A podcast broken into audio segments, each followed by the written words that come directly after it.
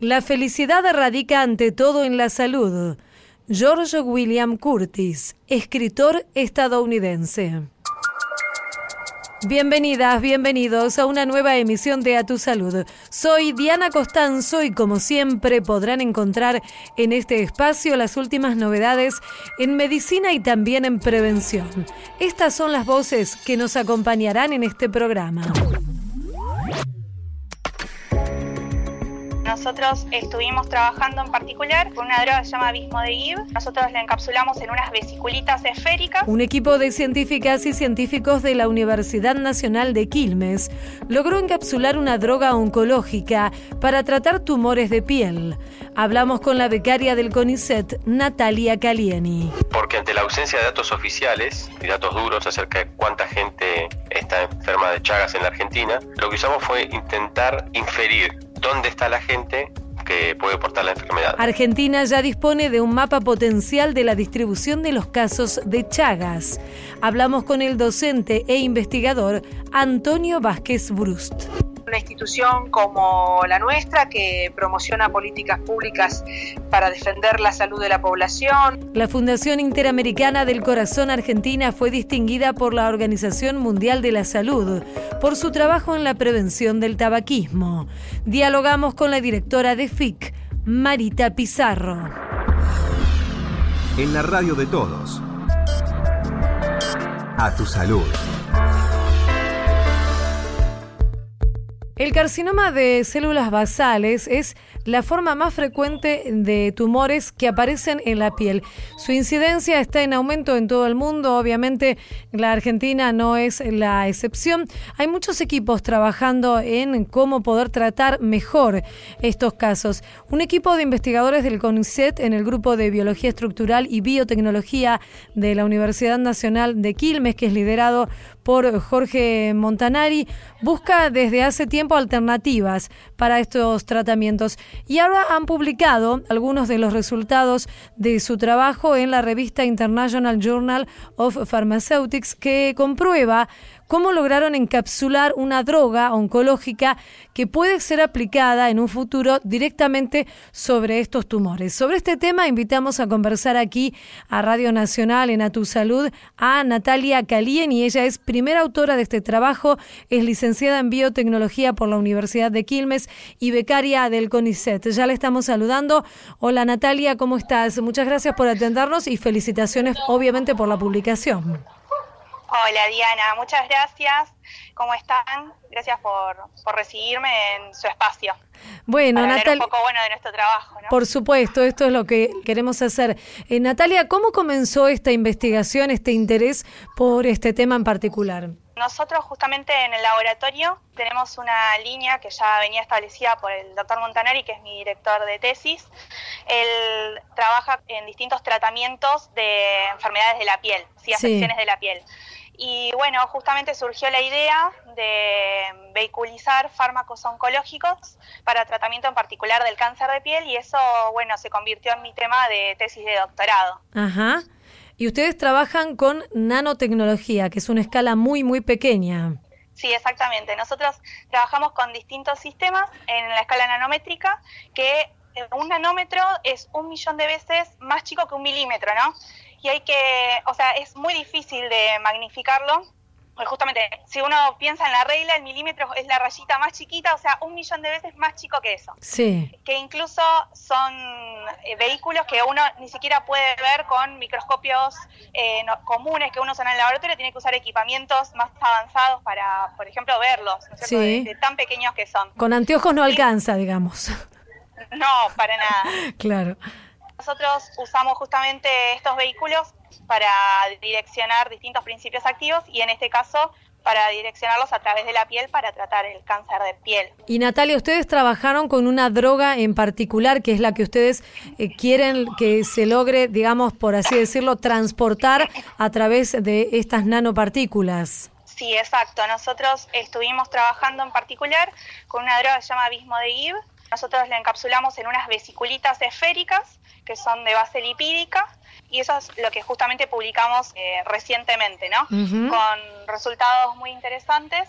Primero que logramos incorporar este fármaco en este vehículo que todavía no se había hecho en el mundo de incorporarlo en un nanosistema y por otra parte también lo que logramos es demostrar de que se logra vehiculizar este fármaco, efectivamente llega al sitio en la piel donde se producen este tipo de tumores. Entonces, Seguro. Es bastante prometedor porque en principio en un futuro quizás eh, pueda ser aplicable, ¿no? Claro, bueno, me tomo de estas dos palabras, prometedor y en un futuro. Siempre eh, en ciencia ustedes nos aclaran, los investigadores, que hay que ser muy cautos, hay que ir paso a paso, pero sin duda esto abre una puerta a que los tratamientos para este tipo de tumores de piel puedan mejorar. Sí, exactamente, hay que ser sumamente cautos. Esto recién está en etapas de investigación, esto lleva tiempo también requiere mucho dinero para que algún día pueda llegar sí a, la farmacia, para que la gente lo pueda utilizar, pero sí obviamente que igual hay que tener en cuenta que es un buen avance y que bueno, nada, esto se está logrando en las universidades nacionales acá en Argentina, ¿no es cierto? Sin duda, es ciencia básica, investigación que luego puede ser aplicada. Si viajamos, Natalia, al futuro, eh, suponemos, viajamos, viajamos al futuro, todo esto salió perfecto, están todas las pruebas eh, hechas, está absolutamente la, la eficacia de, de este desarrollo. ¿Cuáles serían los beneficios para el tratamiento en una persona que tiene un tumor de este tipo?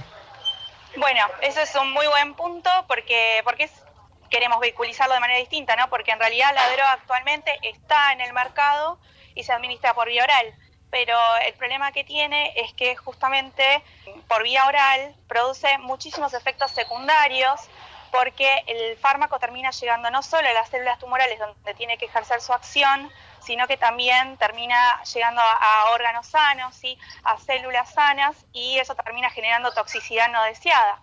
Entonces, nosotros al vehiculizarlos de esta manera y hacer una aplicación más directa, eh, lo que buscamos es reducir los efectos secundarios de estos tratamientos quimioterapéuticos.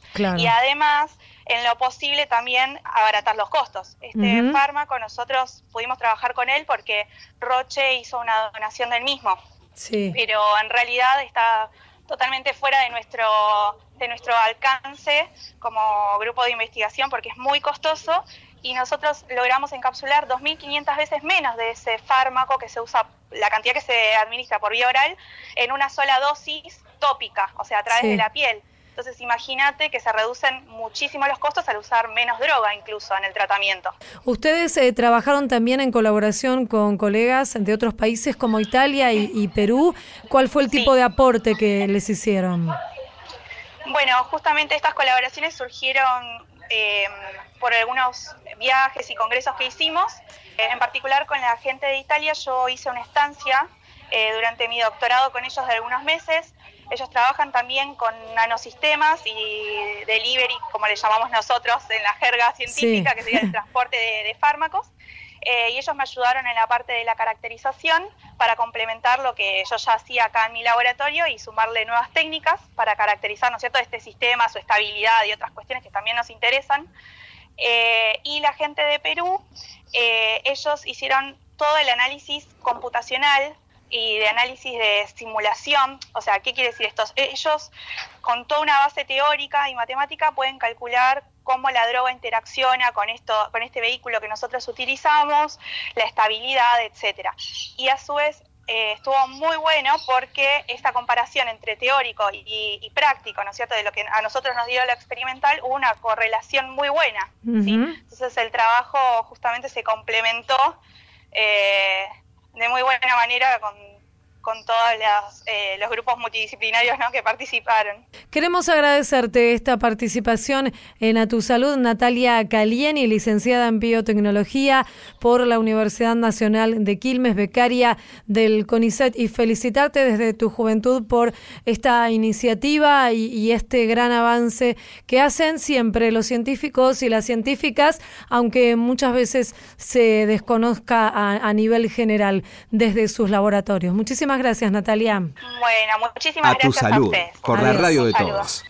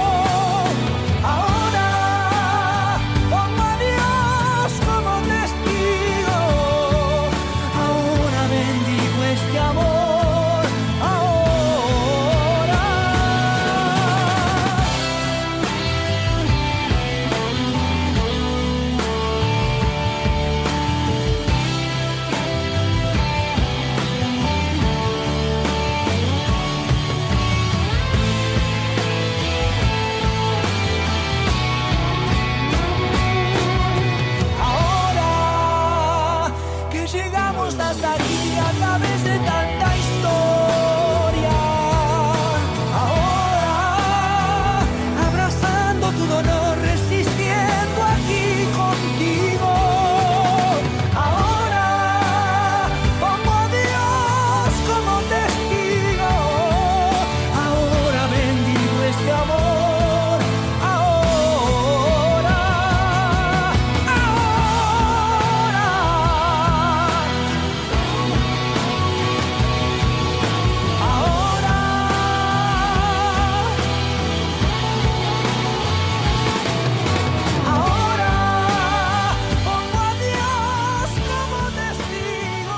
Música aquí en A Tu Salud. Él es Abel Pintos, 100 años. En la radio de todos.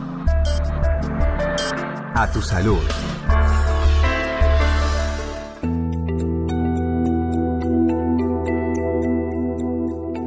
Argentina ya dispone de un índice de las zonas con alta prevalencia potencial de Chagas. Como sabemos, esta enfermedad que es transmitida por el vector vinchuca, pero que también puede transmitirse de otras maneras a través de la sangre. Y esto es muy importante para poder diseñar sin duda políticas y estrategias de prevención. Sobre este tema invitamos a conversar aquí a Tu Salud por Radio Nacional a Antonio Vázquez Bruce. Él es docente e investigador y ya lo estamos saludando. Hola Antonio, aquí Diana Costanzo. ¿Cómo estás? Hola Diana, muy bien por aquí. ¿Vos cómo andás? Muy bien, muchas gracias por atendernos. Antonio, para consultarte acerca de cómo fue elaborado este índice de prevalencia potencial del Chagas, según se ha denominado, ¿cuáles fueron los trabajos que se realizaron? ¿De qué manera pudo diseñarse? Bueno, el, el trabajo es inusual o, o en cierto modo usa métodos innovadores en lo que es epidemiología, porque ante la ausencia de datos oficiales y datos duros acerca de cuánta gente está enferma de Chagas en la Argentina, lo que usamos fue intentar inferir dónde está la gente que puede portar la enfermedad. Por eso se le llamó índice potencial. y lo que usamos, entre, otros, entre otras fuentes de datos, fue en particular un enorme repositorio de registros de llamadas telefónicas que fueron donados para investigación. Es decir, lo que eh, partimos de la premisa y de, y trabajo anterior, de, de, un paper científico que se había publicado hace poco, de que se pueden utilizar los llamados telefónicos tomándolos como puentes, entendiendo que cuando desde un área del país se llama a otra, cuando dos personas hablan entre puntos diferentes de la Argentina, esa llamada la tomamos como un lazo, como una unión o como un puente, y cuando desde un centro habitado se generan muchos lazos con otro centro lejano, podemos inferir, por ejemplo, que ha habido migración. Sí. Y en particular, dado que, que el Chagas es una enfermedad que se, se, suele adquirir de niño y de forma sintomática convive con el portador durante años y décadas, existe la sospecha hace muchos años que el Chagas ha pasado de ser una enfermedad predominantemente rural a una enfermedad urbana. Es decir, que, lo, que los centros metropolitanos del país son los que alojan hoy a la mayor cantidad de enfermos, porque entendiendo que podrían haberse infectado de niños, en un rancho quizás, haber sido picados por la vinchuca, y portando la enfermedad durante décadas han migrado, sobre todo porque el Gran Chaco, que es el área endémica del Chagas, es eh, expulsora de población. Sospechamos que hay en centros urbanos del país muy lejanos al, Gran Chaco población que potencialmente podría tener una prevalencia alta de la enfermedad en un sistema de salud local que no está preparado y no está diagnosticando la enfermedad, porque no lo imagina como un problema local justamente. Claro, ustedes pudieron determinar que el Gran Chaco es la zona de donde parte la mayoría de la población que ha migrado a diferentes centros urbanos. El Gran Chaco, la, el bioma, el, el, área del Gran Chaco entendida como una, una región con determinado clima y sobre todo vegetación, es el único lugar del país donde uno puede contraer el Chagas a través del vector vinchuca, porque sí. las vinchucas que, que, contagian la enfermedad, que la transmiten, solo viven ahí. Esto nos permitió entonces inferir, inferir lo siguiente, si nosotros detectamos, se han analizado literalmente miles de millones de llamados telefónicos, y lo, lo, los analizamos a escala lugar, no por personas, sino por lugares. ¿Qué o lugares sea, son anónimos. Digamos, es, todos yes. estos registros telefónicos que ustedes analizaron son anónimos y digo para tener sí, eh, claro, claro, para tener la claridad anónimos de que y además se analizó el flujo solamente. Claro, es decir, se, se combinan se combinan por lugar, ni siquiera ya los, los, tomamos a escala individual, pero lo que sí vemos es, en, en, encontramos gran afinidad, gran nivel de conexión entre áreas internas en el Gran Chaco y sobre todo áreas donde, donde las condiciones de vida locales son las que favorecen el contagio, las que, las que llevan la convivencia entre humanos y vinchuca. En, en estas áreas encontramos muchos llamados, mucha conectividad con regiones alejadas, por ejemplo en la Patagonia o en el Gran Buenos Aires. Entonces, a través de este método que podemos decir que es innovador de, de, análisis del flujo de llamadas telefónicas, ustedes pudieron detectar que qué áreas del país, qué zonas del país registran mayor vulnerabilidad sanitaria asociada al Chagas. Claro, el, lo de la vulnerabilidad sanitaria es un complemento, porque para sí. no quedarnos solamente con el análisis de los registros de llamadas, que son interesantes y son, como, como decíamos, son una fuente novel de datos, pero también unidimensional, no nos dicen otras cosas del lugar. Lo que hemos hecho también es complementar este análisis con un análisis de las condiciones de vida locales respecto a la salud. Uh -huh. También identificar con gran precisión zona por zona del país donde el acceso a la salud pública de la población es más difícil, donde la población es más vulnerable en lo que responde a salud, por ejemplo, por no tener ningún tipo de cobertura médica, por vivir muy lejos de donde hay centros de salud pública, porque la población local es de nivel socioeconómico bajo y eso, le, como en tantas otras cosas, le impide un acceso pleno a salud. Y entonces hemos también priorizado, sí. porque si encontramos diversas áreas preguntadas donde, en la Patagonia, por ejemplo, en centros poblados de la Patagonia, áreas con gran nivel de conectividad a nivel llamados con el Gran Chaco, o áreas en el Gran Buenos Aires, incluso algunas zonas residenciales, de, quiero decir, zonas de, como de barrios cerrados, por ejemplo, que presentan -huh. una gran conectividad.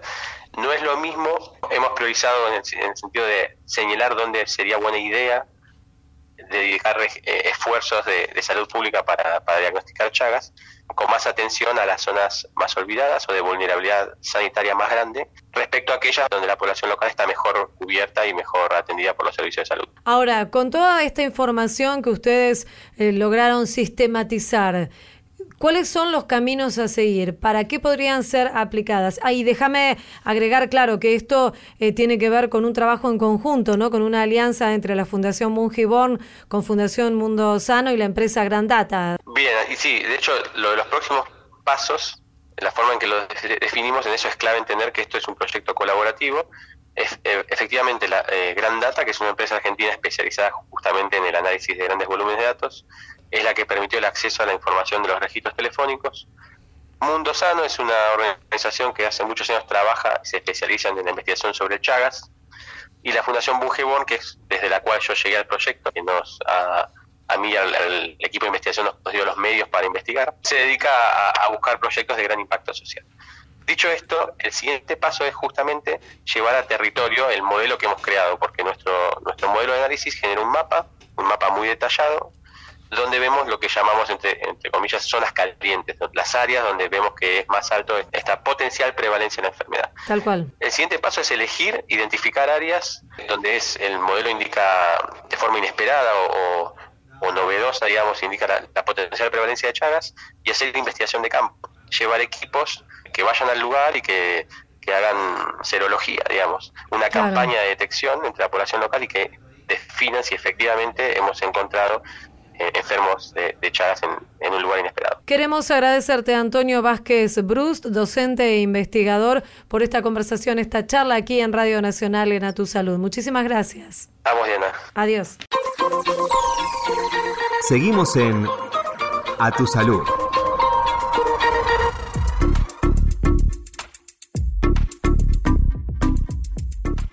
FICA Argentina recibió el premio de la Organización Mundial de la Salud y esto tiene que ver con su trabajo, un reconocimiento a los logros y a los aportes que ha hecho en eh, su trabajo en materia de control de Tabasco. Y es por eso que invitamos a conversar aquí a Radio Nacional en A Tu Salud a Marita Pizarro. Ella es codirectora ejecutiva de esta entidad y ya la estamos saludando. Hola Marita, aquí Diana Costanzo, ¿cómo está? Hola, ¿cómo estás? Bien, muy bien. Muchas gracias por atentarnos y desde ya y en principio felicitar a usted y en nombre suyo a todos los integrantes de FICA Argentina por este reconocimiento nada menos que de la Organización Mundial de la Salud. ¿Cómo han recibido este premio? Bueno, te imaginas que nosotros estamos este, sorprendidos, muy emocionados, muy agradecidos con la Organización Mundial de la Salud con este reconocimiento, que bueno, una institución como la nuestra que promociona políticas públicas para defender la salud de la población, tratando de, que estas políticas disminuyan los factores de riesgo que producen enfermedades crónicas no transmisibles como cánceres, enfermedad respiratoria, enfermedades cardiovasculares y otras, para nosotros es realmente eh, un estímulo para que refuerza nuestro trabajo cotidiano y nuestro compromiso con nuestra causa. ¿no? Claro. Hace más de 10 años que ustedes trabajan desde FICA Argentina en esta cuestión de, de controlar todo lo que tiene que ver con las políticas que hacen a una mejor salud y a reducir la incidencia de enfermedades que tienen que ver con el consumo de tabaco. ¿Cuáles podría decir, Marita, que son eh, los, los logros que han tenido como institución y que ustedes consideran son un camino eh, positivo en este sentido? Sí, nosotros eh, estamos trabajando desde el año 2008 en política de promoción de política de control de tabaco. Eh, hemos este, trabajado en pos de poner en agenda pública eh, el tema, que fue el, primer, el primer paso importante que dio la institución, junto con otras organizaciones de la sociedad civil. Y allá por el 2008 empezamos a trabajar en ambientes libres de humo, cuando recién eh, tres provincias recién eh, tenían políticas en ambientes libres de humo. tuvimos mucho que ver y trabajamos mancomunadamente con el resto de la sociedad civil y organizaciones científicas en la promoción de la Ley Nacional de Control de Tabaco, que fue sancionada en el año 2011. Es una ley que contempla ambientes 100% libres de humo, una restricción amplia de publicidad, promoción y patrocinio de productos de tabaco, advertencias sanitarias, que son los mensajes que ustedes pueden observar en los atados de cigarrillos, en, eh, en una cara la foto y en otra cara el mensaje. Y también tuvimos que ver con el decreto que aumentó el precio de los cigarrillos a través del aumento de impuestos en el año 2016, que eso tuvo un impacto, si bien fue a corto plazo, tuvo un impacto contundente en el consumo, con una reducción casi del 50%, y después trabajamos para acercar materiales y ofrecer una mejor alternativa cuando sale en el 2017 la reforma tributaria, donde se marcó una nueva postura impositiva en, en lo que tiene que ver en, en impuestos al, a los productos de tabaco. Ustedes han eh, firmado junto con la Coalición Argentina de Control de Tabaco una declaración junto a otras organizaciones de la vida civil de la Argentina para que se prohíba totalmente lo que es la promoción de los productos de tabaco. Esto está incluido dentro de la ley, pero no se está cumpliendo en su totalidad. Sí, lo que tenemos, como bien te decía, la Ley Nacional de Control de Tabaco contempla una restricción amplia de publicidad, lo que deja ciertos márgenes a que la industria implemente estrategias innovadoras constantemente enfocadas justamente a, niños, niñas y adolescentes para incentivar el consumo de tabaco. Entonces, lo que entendemos es que es necesario, si bien algunas provincias por nuestra característica federal han podido avanzar en provisión completa de publicidad, necesitamos que esta normativa se aplique a nivel nacional. Y hemos detectado, porque así como promovemos políticas, también monitoreamos a la industria tabacalera y vamos viendo cómo, cómo despliega estrategias nuevas y de qué forma le podemos poner coto a través de la promoción de una buena política, hemos visto cómo la industria utiliza otra estrategia a nivel nacional también, que es la exhibición de productos. Ustedes van a ver que en, las, en los puntos de venta no hay grandes carteles de promocionando los productos de cigarrillos, pero sí están dispuestos los paquetes de cigarrillos en las marquesinas, luminosos, con colores, donde se simula un aviso un aviso publicitario. Entonces, lo que estamos pidiendo junto con más de 50 organizaciones de la sociedad civil a nivel nacional e internacional que apoyaron esta declaración, estamos pidiendo la provisión completa de publicidad que incluya la exhibición de producto y el empaquetado plano, como para ponerle un coto a la industria y poderle cortar esa vía de llegada que tiene a nuestros adolescentes, que es a donde más ellos dirigen su estrategia, ¿no? Para sí. incorporar día a día más clientes. Marita Pizarro, codirectora ejecutiva de FICA Argentina, le agradecemos mucho estos minutos aquí en Radio Nacional. Ha sido usted muy amable. Un saludo. Saludos y muchas gracias por la nota. Adiós. Esto fue A Tu Salud, un programa dedicado a los últimos avances en medicina, prevención y tratamientos. Hasta la próxima emisión.